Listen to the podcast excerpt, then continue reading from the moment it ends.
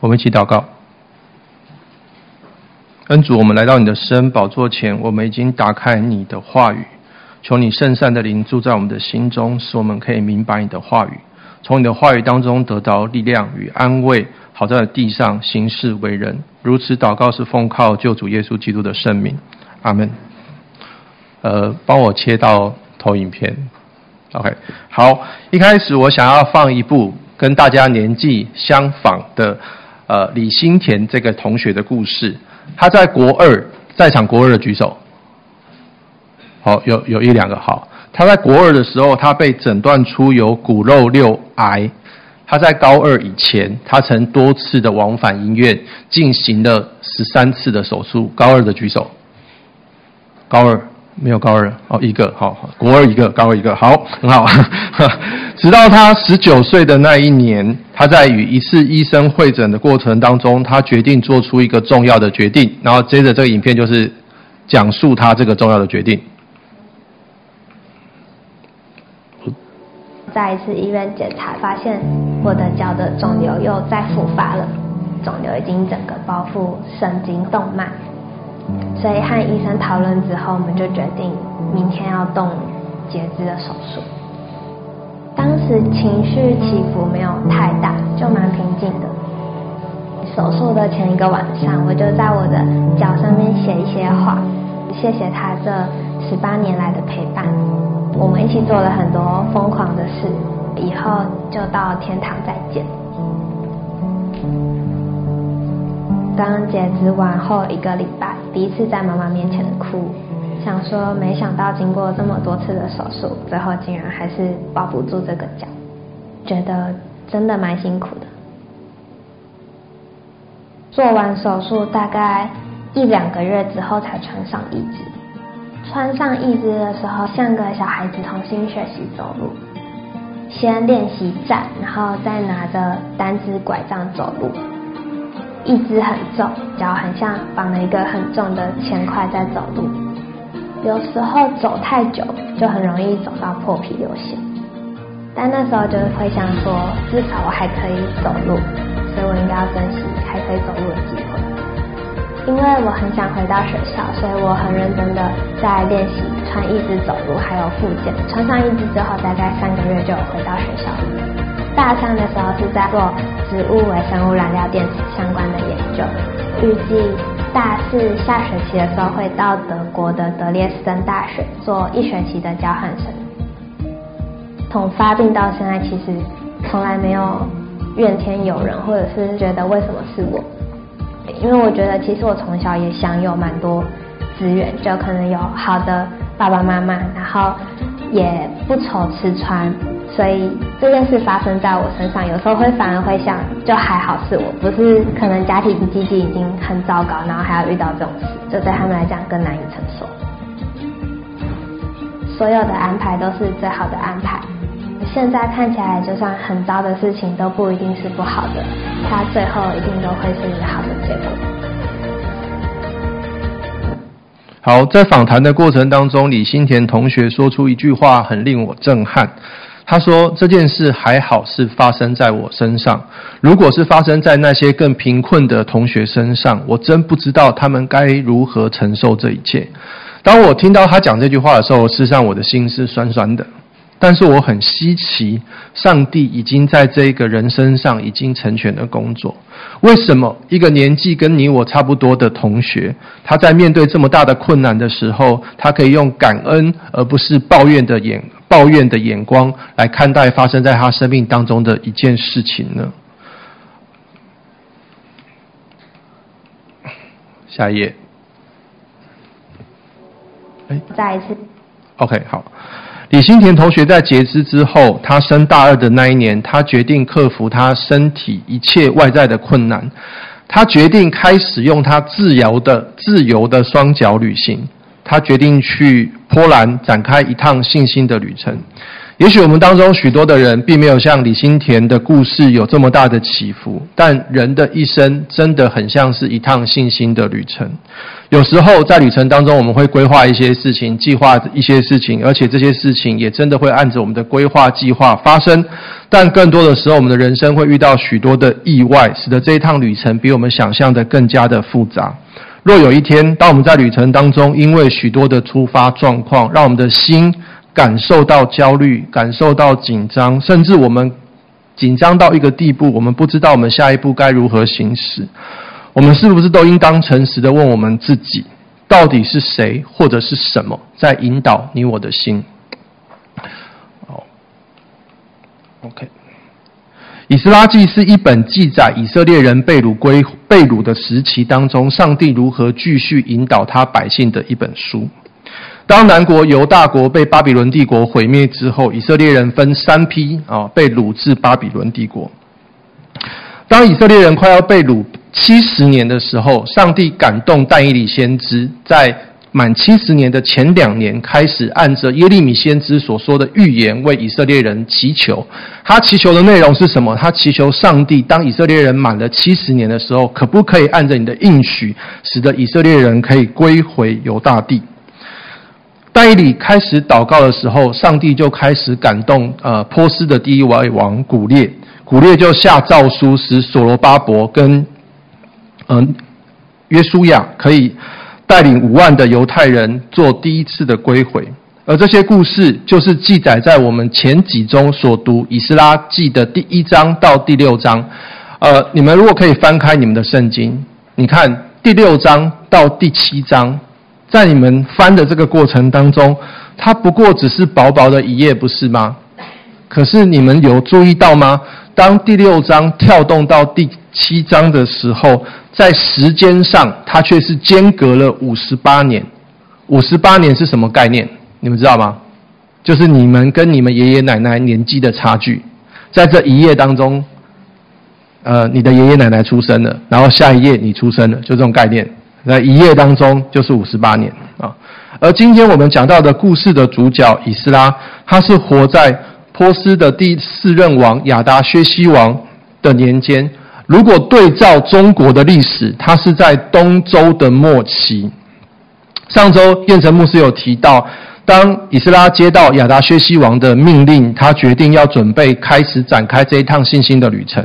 也许许多的人会好奇，会想问：为什么王允许以斯拉可以回到耶路撒冷呢？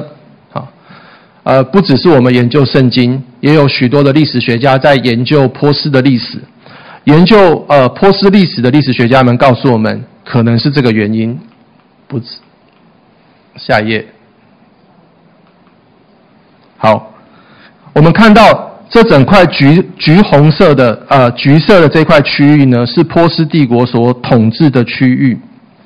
好，在亚达薛西王一世的时候呢，左上呃应该说绿色的那一块是希腊帝国的雅典，他们串联下面的非洲的左右上角的那一块埃及，他们串联埃及反抗波斯帝国的统治。从国际的局势来看。如果你是亚达薛西一世，你要怎么样防止埃及人叛变？最好的方法，埃及在这边嘛，然后这边是希腊，他们两个如果要串联，最好的方法怎么防止他们叛变？找一块中间地，阻断他们两方连接，而这中间地在哪里？犹大地。就是以色列的地方。OK，而且在同时间，在亚达薛西王刚上位的时间，发生了一件事情，就是在白色的那块区域，就叫做河西省的位置。当时的总督叫做比佐斯，他发动了一场背叛波斯王的政变行动。所以，研究波斯历史的历史学家们认为，当时亚达薛西一世为什么会允许呃以斯拉跟尼希米重新返回犹大地呢？是因为亚达薛西一世想要呃让犹大地成为一个可以帮助波斯帝国抵御希腊、抵御埃及入侵重要的军事缓冲区。也就是说，有点像今今天台湾金门跟马祖。的这个意思，就是金门跟马祖就是我们面对大陆的军事缓冲区，这样理解。好，在以斯拉的第七章当中，呃，描述了文士以斯拉带领的十二个家族，约一千五百个男丁，一同返回耶路撒冷。虽然以斯拉所带领的第二次归回，在人数上只有第一次归回的百分之五，可是他们所带回来的金银，却是在第一次总数上的六倍。以斯拉带领了一千五百个男丁，并他的家眷，在亚达薛西王七年的正月出发。他们只花了短短的四个月的时间，横越了一千五百公里，抵达了耶路撒冷。他们所走的不是北二高，也不是北一高，而是旷野，而是沙漠。在场有曾经环过台湾一圈的，请举手，有吗？有人环台过吗？有吼。环台一圈要大概多久时间？开车的话？四天到五天，那走路的呢？有人走过吗？梁哥，这是去呃东部的时候开车有看到一个 YouTuber，呃，刚好他用步行要环台湾，台湾环绕一圈大概是一千两百公里，所以以斯拉的这趟旅程，他走得更远，而且他走的路很不好走，是旷野，是沙漠。其中有一件事情值得我们深思的是，到底上帝在以斯拉的身上成就了哪些的工作，才使得以斯拉可以完成这一趟的旅程呢？OK，刚刚大俊哥已经帮我们读了三处的经文，我们今天将透过这三处的经文，一同思想以斯拉是如何完成这一趟信心的旅程。OK，事实上，我们每一个人的一生都很像一趟信心之旅。文士以斯拉在开始这一趟信心之旅的时候，他面对了许多环境的不确定性，就像你我一样。可是，什么在引导以斯拉的心呢？我们每天的日子大多是由许多的平凡、许多的挑战、许多的不爽、许多的困难 所交织而成的，不是吗？哈，为什么以斯拉总能够用信心的眼光看见发生在平常事情背后当中，总是有上帝的手帮助？圣经描述。以斯拉是一位敬畏上帝的文士，他每天最多的大的工作就是读圣经。他想要从圣经当中发现许多上帝给以色列人宝贝的应许，所以他才能够下一个重大的决定。这个决定是他打算不依靠王的兵马，他打算单单信靠上帝，将这许多的物质从巴比伦押送回耶路撒冷。但问题是，上帝的应许是这么的明确，可是我们在现实的生活当中所遇到的呃困难也是这么的明确。当应许与你真实困难的生活之间产生一个巨大的间隙或者是张力的时候，以斯拉是如何透过祷告来弥补当中的间隙呢？我们先进到呃第一点，就是。信心的眼光才能够看见上帝施恩的手。我们必须先回顾一下上一周在七章一到二十六节的经文当中，文士以斯拉他是西莱亚的后裔，而西莱亚是谁呢？西莱亚就是巴比伦王在攻破犹大国时当时的大祭司，而且他当时就被尼布甲尼撒王给杀死了。西莱亚的儿子叫做约萨达，他被掳到巴比伦，而以斯拉就是约萨达的后裔。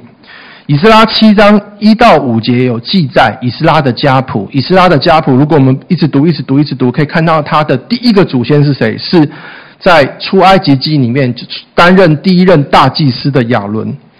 在以色列人被掳之后，因为祭司的传统改变了，所以以呃。犹太人他们改呃兴起了一个新的传统，叫做文士的传统。而文士家族的存在，最主要的目的就是保留上帝的话。他们要如何保留上帝的话呢？如果你们有机会，可以 Google 去找所谓的马索拉家族。而马索拉家族是古代文士家族的一个家族。他们怎么抄写圣经呢？圣经的经文会在中间的栏，然后它的旁边会有所谓的检查栏。好，那检查栏列什么内容呢？比如说，我读《创世纪》，《创世纪》假设总共有五千个字好了，假设总共有五千个字，这个检查栏就会解说第两千五百个字出现什么字。好，比如说在《创世纪》里面最常用的关键字是“人”或者是“后裔”这个专有名词，它就会在右边说，在整个《创世纪》当中出现“人”跟“后裔”这个字总共出现了几次。所以他们为什么要做这个检查栏呢？因为他们在抄写圣经完成之后，他们必须按照这个检查栏去检查他所抄写的圣经。也就是说，如果它里面发生有任何的错误，那整卷圣经要重抄，或者是说要烧掉，重新謄一遍。好，所以文士做什么事情呢？文士这个词在希伯来文的原文叫做。文士，名词叫做文士，它的动词叫做计算的意思。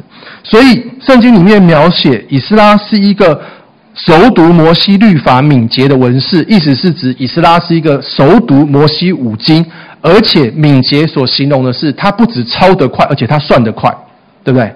要抄写内容，他还要 check 他抄的内容，这两个都吻合，这一卷经书才代表抄好了。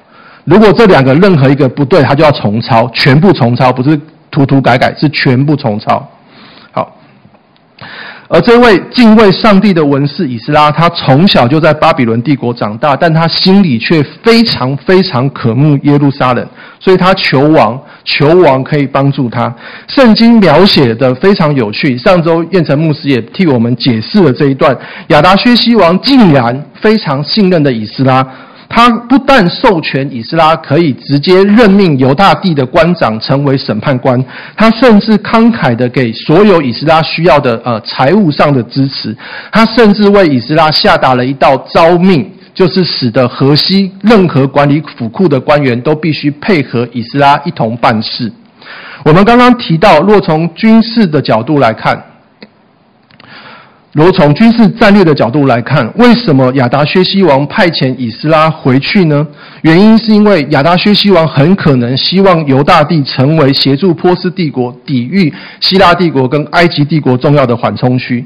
但是，我们如果从王的宗教利益来看，圣经七章二十二节指出，亚达薛西王大发热心下谕旨的原因，是因为这一位王他惧怕。以色列人所敬拜的耶和华，所以他盼望以斯拉可以赶快的回去完成送殿重建的工作，使得神的愤怒不要临到王跟王的众子。这些观点都是世界的观点，是王的观点，是历史学家的观点。可是，在圣经当中，《以斯拉记》的作者却提供了一个不同于世界的观点。他去解读为什么以斯拉他可以回去耶路撒冷呢？在整本《以斯拉记》里面有一个很关键的词，叫做“施恩的手”。如果你仔细去读《以斯拉记》，你会发现这个词不停不停的出现。所以，以斯拉的作者他提供一个观点：为什么以以斯拉可以平安的回到耶路撒冷？是因为上帝施恩的手不停的在帮助以斯拉。我们上周彦成牧师也帮助我们。呃，以斯拉之前是以斯帖嘛，好，以斯帖。记里面有个大臣叫做哈曼，他不停地在亚哈水鲁王面前讲坏话，不准任何的好处可以临到以色列国。但是在以斯拉记的第七章当中，因为上帝施恩的手帮助了以斯拉，所以不止王，还包含王的前面的七个重要的谋士，还包含一切有大能、有权位的军长，他们都。不会因为嫉妒，他们都同时赞同以斯拉可以回到耶路撒冷。他们甚至从他们的口袋掏出钱来捐给以斯拉，要求以斯拉把这些金银献给耶和华。圣经描述，因为上帝施恩的手帮助了以斯拉，所以以斯拉才有勇气在五十八年之后重新招聚十二个家族。虽然只来了十个，但是有两个新的家族出现。鼓励了这一千五百人，可以跟他们一同回到耶路撒冷。箴言二十一章一节：王的心在耶和华的手中，好像垄沟的水，随意流转。以斯拉的第七章、第八章，他想要告诉我们见证一件事情，就是我们所信的上帝是一位有主权的上帝，他是一个可以改变人心的上帝。你信这样的上帝吗？以斯拉信这样的上帝，因为以斯拉知道，如果没有上帝出手改变王的心，如果没有呃上帝没有出手改变那些军长、那些谋士的心，甚至没有改变那些犹太人已经习惯住在巴比伦第二代的人的心，这个第二次的归回是不可能被促成的。以色列人服侍圣所主要的工作是由祭司来担任。祭司，呃，祭司不能，呃，祭司在呃圣所里面工作，而圣所以外其他圣殿的工作、扛台的工作跟一切的杂役，是上帝拣选一个特别的支派，就是利未人担任。以斯拉在亚哈瓦河口的时候，招聚愿意回去的十二个家族，但是他却发现，他点名的时候发现，竟然没有立位支派的人来。以斯拉发现没有立位支派的人的时候，经文没有描写。以斯拉拍桌子就开始抱怨上帝说：“上帝啊，你有没有搞错啊？我是要做你的工作，结果呢，该回来的没回来，我将怎么回去？”以斯拉并没有这样子，因为他遇到一件非常非常不顺的事情，就是 key man 没有回来。我要回到圣殿，我要执行那些工作，但是那些主要要回来的人没有回来。以斯拉在困境当中，他继续积极的作为，他请了十一个首领，组成了一个特别委员会，去招募立位人，并透过义多找到了三十八个立位人跟两百二十位圣殿的殿役。也许有人会说，才两百六十个，花那么多时间去找。但是大家想象一下哦，以色列人已经被掳一百五十年，他们是难民，在一个没有电话、没有网络、没有 FB，FB 是爸妈用的哈，没有 IG 的年代，以斯拉既然可以找到一个特定的支派，比如说找到一个姓王的、姓吴的，在一个被掳的状态当中找到一个特定的支派，就是像大海捞针一样困难。而这群立位人竟然也愿意跟以斯拉一起回去。以斯拉在经过这许多的转折之后，他用信心的眼睛向回望。他在以斯拉记八章十八节强调：是上帝施恩的手帮助了我，所以才有十二个家族愿意与我一同回去，所以才有这群立位人愿意与我一同回去。一八六五年的夏天。戴德森牧师，他想要创办一个专门跟中国宣教的机构，但是当时没有任何一个宗派愿意支持他这项的工作，所以对他而言，这是一件非常非常困难的事情。所以他他要创立这个机构之前，他必须想一个问题：他把这些宣教士招出来，这些宣教士是有家眷的，他要怎么对宣教士跟宣教士的家眷负责任？所以他就祷告上帝。他在祷告当中，他听到上帝给他的应许。上帝跟他说：“你若顺服我的命令，我并负完全的责任。”所以戴德生就决定将他一切的困难都交给上帝。他把他身上所有的财财产，就是十个英镑，存进一个新的户头。那个户头的名称称为中国内地会。宣教士想要进入中国的内陆传福音是非常困难的，因为他们不只要面对物质上的挑战，他们要面对心灵上的挑战，他们还要面对的是中国人对不同色种，就是所谓的种族歧视的这种问题。在一九零零年，义和团发动了一个政变，他们专门杀外国人的基督徒。内地会在那一场呃暴乱当中损失了五十八名的宣教士。戴德森牧师在那时候年纪已经很大了。他听到这个消息的时候，他非常非常的难过。从他的日记，他说：“他说这句话，他说，我听到这个消息的时候，我不能够看书，我不能够思想，我甚至不能够祷告，但是我可以信靠。”当戴德森牧师明白上帝的心意之后，他决定回到我们所有信仰的最原点。就是耶稣基督在十字架上所展现的饶恕之爱，所以内地会做了一个重大的决定，就是他们拒绝中国对他们所有的赔偿，因为戴德森牧师跟内地会跟从了基督。戴德森牧师有一句名言，他说：“上帝的工作总是会分成三个阶段，第一个阶段叫做不可能，第二个阶段叫做困难重重，第三个阶段叫做成了。”当有一天我们也会踏上我们信心的旅程，我们的眼睛到底看见什么？我们的眼睛很容易看到不可能，对不对？我们的眼睛也很容易看见困难重重。但是只有信心的眼睛可以看到基督悬挂在十字架上所说的那个成了。他可以用这个观点来帮助我们，带领我们度过上帝在我们生命当中发生的不可能跟困难重重。待会我将要播一个影片，OK，醒来喽，好，要播一个影片，好，大家看一下哦，帮点按哥看一下。等一下的影片里面呢，有穿白色衣服的人，也有穿黑色衣服的人。你帮我数数看，穿白色衣服的人，他们互相抛篮球总共几次？这样可以吧？听得懂任务吗？哈，好好好，开始哦，好，只有四十秒而已。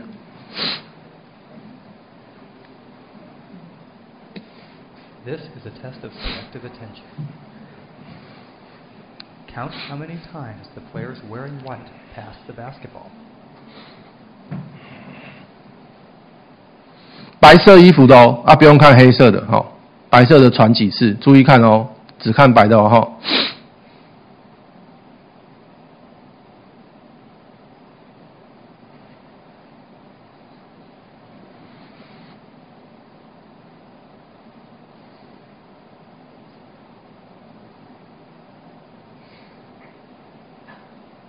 好，帮我暂停。好，对答案。刚刚看到他们传球的次数是十五次的人，请起立。哎，请暂停一下影片。十五次的，请起立。好，你们这十五次的人，你们有没有看到那只黑色猩猩？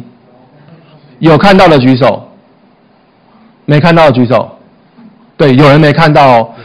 这个心理测验呢？好，谢谢。这个，请坐。这个心理测验做出来的统计结果是，有一半的人会看不到黑色的星星。为什么会有一半的人看不到黑色的星星呢？因为当我们习惯将我们全部的注意力放在某些特定的视觉领域的时候，我们呃的注意力会自动忽略我们预期以外所发生的事情。好，注意点一个下面的话。为什么大多数的人无法从我们日常的生活经验当中看见上帝施恩的手呢？因为我们的眼睛，我们属灵的眼睛，太专注在上帝是不是有按照我的预期来回应我。我们不太关心上帝在预期以外要加添给我们的事情，所以我们常看不见上帝施恩的手。以以斯拉的例子而言。如果以斯拉的眼睛只单单专注在王会不会使他回耶路撒冷这件事情，他就不可能在这件顺利的事情当中看见一个更重要的真理，就是只有上帝可以改变人的心，他就不会看到这件事情，他就会说：“哦，成功了，哦，成功。”然后呢？对，我们祷告常常：“哦，成功了。”然后呢？我们看不见更深的真理，可是以斯拉的眼睛却看见了神可以改变人的心。当以斯拉面对他生命当中的逆境，就是他点名的时候，最重要的人竟然没来。以斯拉没有很生气，觉得很挫折，想要放弃。以斯拉乃是在他的逆境当中继续积极的作为。所以，上帝给他一个特殊的眼光，这个眼光是服侍上帝是有困难的，可是，在经历这些困难之后，上帝施恩的手永远不会离开。以斯拉看见这件事情，我们看见了吗？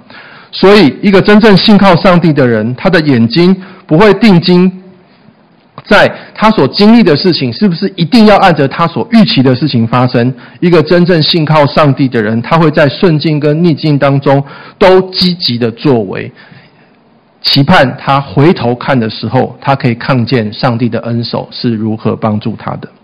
好，好，下一页，好。以斯拉在仔细查考圣经当中，发现了许多上帝的应许。他决定信靠上帝，不倚靠王的马兵，把这些金银押送回去。问题是，当上帝的应许何等清楚，可是我们真实的生活所面临的压力何等大？以斯拉的祷告要如何在这一趟信心的旅程发起它的作用呢？先知以赛亚是主前七百四十年上帝所兴起的先知。以斯拉跟以赛亚之间两个间隔是两百八十二年。今年中华民国也才一百一十一年嘛，哈，这样懂哈，就是很久的意思。好，解经家认为以斯拉是在读以赛亚书的第四十章三节，我念给大家听：在旷野预备耶和华的路，在沙漠修平我们神的道。呃，解经家认为以斯拉是在读到以赛亚书的这一段经文的时候，得着了一颗信靠的心，他深深相信这些被掳归回的，呃，在。巴比伦被掳的这些犹太人，他们在回来的路上，他们在旷野当中，他们可以得到一条平坦的道路。以斯拉是因着信许呃应许有信心。第二个要强调，我们相信不是因着感觉有信心。而是因着上帝答应的事情有信心。以斯拉基于上帝的应许有信心，所以他勇敢地跟王说了一句话：“他说，神伸的手一定会帮助一切寻求他的人，他的能力跟他的愤怒必会攻击离弃他的人。”于是以斯拉就公开向王任性这件事情。所以以斯拉如果觉得，现在他已经跟王这样子承认了嘛，但他事后才知道他要运送很多的金银。他如果这时候跑去跟王说：“你派点兵马让我把他护送回到耶路撒冷。”以斯拉觉得这件事情会以与他的宣信产生一大一件极大的羞愧感，因为他觉得这样子会羞辱上帝的名，不是羞辱他自己的面子，是羞辱上帝的名。所以，以斯拉记在八章的二十一到二十三节记载，以斯拉决定专心的信靠神，不依靠王的马兵来度过眼前的这样的难关。我们试着来帮以斯拉设想一下他的处境。神要上帝给他的应许是，神必赐平坦的道路，保守他回去。可是，以斯拉所面对的现实是什么？这一条路上有许许多多的强盗。所以，以斯拉在面对这个强大的压力之下，他选择谦卑自己，寻求上帝的面。他在三天的禁食祷告当中，祈求上帝能够按着应许，保守以色列人平安的回到耶路撒冷。以斯拉这次出发，你们知道他带了多少钱吗？他带了二十二公吨的银子，跟三点四公吨的金子。他把这些银子跟金子分散给。十二个祭司保管，第二个很无聊哈，第二个就按照昨天的金价跟银价牌价去计算，你知道这总共是多少钱吗？新台币六十三亿，多不多？新台币六十三亿，以斯拉不要王的帮助，专心倚靠神，他要运送六十三亿，经过许多土匪沙漠，把这些钱运送回去。结果，经过四个月、一百五十公里、一千五百公里的长途跋涉，信实的上帝果然伸手保护了他们，使他们可以平安地将这些贵重的金银交回了耶路撒冷的圣殿。我们刚刚所读的第三段经文，就是那些祭司如数的数点这些金银。以斯拉更按着王的命令，为王跟王的众子献上了燔祭跟赎罪祭。我相信以斯拉在出发之前，他不是只有在出发的那一刻，他进食祷告。他边走，他带着这么多人边走，他边看到那些沙漠，边看到那些旷野，然后有时候呜，啊，有时候呜，就是有各种声音。他心里会不会害怕？你会不会害怕？要是我，我会害怕，对不对？可是呢，他边走，他又要边想着上帝的应许。他面对生活当中真实的困难，跟上帝不变应许产生一个巨大的空隙的时候。他是借着祷告来弥补的。好，穆勒是一个传道人，他三十三岁的时候经营，决定上帝经营给他一个孤儿院。他决定不用劝募的方式来经营这个孤儿院。然后呢，人家就说没有钱，你怎么经营孤儿院呢？穆勒坚信。圣经里面的一句话：“上帝是孤儿寡妇的上帝。”他就因为这一句经文，他决定用祷告来经营这个孤儿院。他不依靠世上的人。有一次，他们正准备要吃饭，有两千个多个孩童要吃饭。膳食长跑来告诉他说：“我们现在没有任何粮食可以给这些孩子吃。”然后穆勒说什么？穆勒说：“我现金我相信上帝一定会供应我们，你就把该发的发一发。”结果那个膳食长就想说：“该发的是没有东西啊，我们要发什么呢？”于是膳食长就把那些空盘就叠在桌子上。当他叠在桌子上剩五分钟要敲钟之前，这个膳食长要跑去问穆勒说：“怎么办？现在还是没有东西，我们要敲钟吗？”穆勒说：“敲钟，把所有的两千多个孤儿全部都叫来。两千个孤儿坐满的时候，穆勒就说：‘我们现在开始要谢饭祷告。’可是盘子是什么？是空的。”当穆勒开始谢饭祷告完之后，他要张开眼睛的时候，刚好有人送了几车的面包来。于是膳食长就把这些面包分给这两千多个弟兄。穆勒相信上帝是孤儿寡妇的上帝，而这些住在孤儿院里面的人是上帝的儿女，所以上帝必供应他们所需要的一切。穆勒相信上帝的应许，所以他可以在房。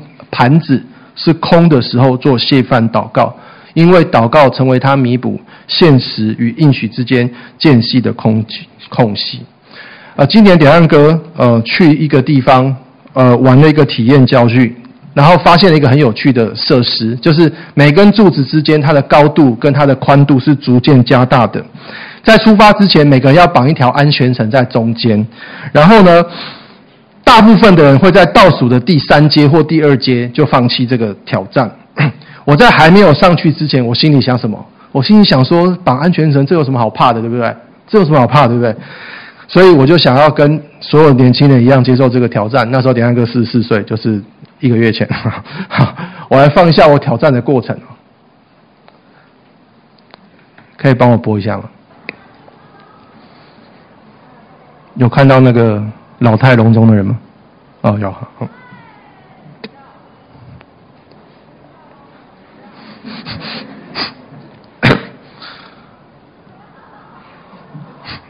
还卡住，对不对？掉下来还卡住了。不知道大家有没有发现一件事情？当我剩下最后一阶的时候呢？好，我的呃，我的我的小儿子爬上去只花了两秒。我花了五十八秒。我剩下最后一阶的时候呢，我上升的速度变得非常的缓慢。你们猜我那时候心里在想什么？我那时候心里在想说，明明就有一条安全绳绑着我，但是随着那个高度不停的增加。我的身体所反映出来的那个缓慢动作，就显明我的内心是什么？害怕，对不对？这骗不了人，对不对？我我那个缓慢的动作，就是因为我心中害怕。我每走一阶，我就不停地提醒我自己一件事情：林点汉，你是有绑安全绳的，你是安全的。另外一方面，我还要鼓励我自己，林点汉。虽然你四十几岁，但你仍然做得到，你可以爬上去的。好，就在这个过程当中，我就很缓慢的一阶一阶往上爬。当我完成任务下来的时候呢，我就发现我们的人生的旅程跟这个很像，不是吗？神在耶稣基督里给我们一切丰盛的应许。那个应许就像是一条安全绳一样绑在我们的身上。上帝透过这些应许告诉我们，我们是安全的。可是，当我们人生当中遇到许多不确定性时，我们身体自然会产生很多的反应，比如说失眠，比如说胃痛，比如说睡不着，比如说颈肩酸痛。这些事情是告诉我们，我们内心是紧张的，是焦虑的，是担忧的。当我们遇到这些事情的时候，什么才能够弥补现实与应许之间的间隙呢？诗篇一百二十一篇上行之诗，是以色列人，呃，一年三次要从全以色列各境回到耶路撒冷的时候，他们吟唱的诗。他们走这一条很远的路的时候，他们可能会遇到土匪，遇到野狼，他们遇到在旅程当中许多的不确定性。他们在这些不确定性当中，诗人怎么跟他的心说话呢？由我点汉哥来帮你们念。我要向高山举目，我的帮助从何而来？我的帮助从造天地的耶和华而来。他必不叫你的脚动摇，保护你的必不打盹，保护以色列的也不打盹也不睡觉。保护你的是耶和华，耶和华必应庇你。白日太阳必不伤你，夜间月亮必不害你。耶和华要保护你，免于一切灾害，要保护你的性命。你出你入，耶和华要保护你，从今直到永远。诗篇的作者，他们在面对环境当中真实所带来的紧张跟焦虑时，他用祷告不停提醒自己的心。上帝的应许就像是那一条安全绳一样绑住你，但是我们仍然要勇敢，凭着信心向前走。诗人在诗篇第一百二十一篇当中所发的祷词，就是他用来填补现实与应许之间的间隙的祷告。无论是李新田、以斯拉，或者是朝圣山的诗人。或者我们在座的每一位正要准备展开我们人生的旅程，我们的人生都很像一趟信心之旅。在旅程当中，有的时候会按着我们的规划，有的时候并不会按着我们的规划。人生比我们想象的更加的复杂。当我们在旅程当中遇到各种不确定性，你的心感到紧张、感到焦虑、感到害怕的时候，到底什么在引导你的心呢？属上帝的人跟不属上帝的人都可以看到事情是很困难，是不可能。但是唯有属上帝的人，在主神做属神的工作的时候，他们可以用信心的眼光看见神施恩手的帮助，他们能够用基督在十字架上所宣告的那个成了，来率领他、带领他通过各样的困难。信心是灵魂的眼睛，它能够看穿、看穿所有事情背后的真相，进入一切属灵的奥秘。这奥秘就是上帝可以超越一切环境的力量，上帝才能够解决我们真正的困难。你信靠上帝的应许吗？你像以斯拉穆勒一样吗？为什么我们和以斯拉穆勒相信的是同一位耶和华，但是在我们信仰的现实生活当中，我们与他们的生活却有一段如此大的差距？可能我们就根本就不相信祷告，因为罪已经拦阻了我们的祷告，把我们与上帝分开，与我们我们没办法再与上帝有那个密切的团契。不是上帝不听我们的祷告，而是罪拦阻了我们相信祷告才是弥补现实与应许之间那最有效的途径。一个真正相信祷告的人，他会向诗人说：“我的帮助从何而来？我的帮助从创造天地万物的耶和华而来。你出你入，耶和华必保护你，从今时直到永永远远。”我们一起祷告。亲爱的天父，我们来到你的施恩宝座前，求你的话语光照我们的心。我们与众生徒不同的地方，可能是我们压根就不相信祷告，而最拦阻了我们祷告，使我们与上帝分离。求你帮助我们成为一个祷告的人，让我们从相心里相信，我们一切的帮助是从创造天地万物的耶和华而来。如此祷告是奉靠救主耶稣基督的圣名，阿门。